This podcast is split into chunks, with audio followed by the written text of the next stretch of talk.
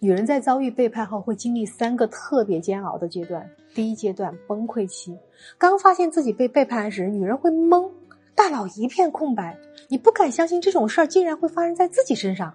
接着呢，看着一个一个的证据摆在面前，你会伤心欲绝，崩溃至极，你甚至想砸了这个家，歇斯底里的问问他为什么要这样对待你。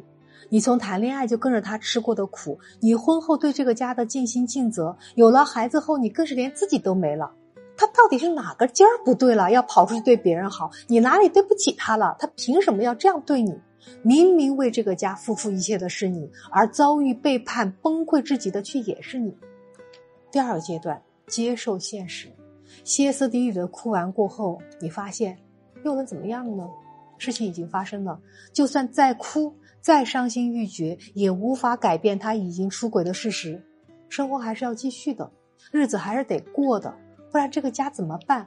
还没有成年的孩子又该怎么办？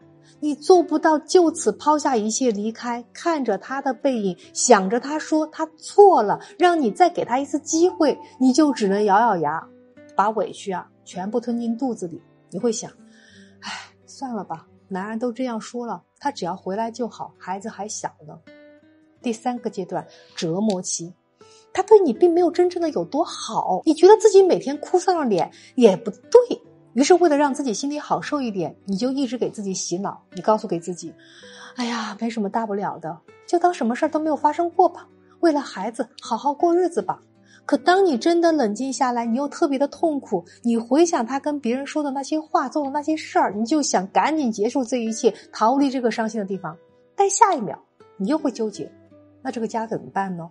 你就在离与不离间来回的挣扎，就像一个泥潭。你越在这里挣扎，你就越深陷其中，无法自拔。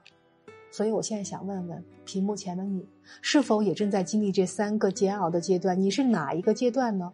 如果你深陷在其中，不知道该怎么办，过来找我。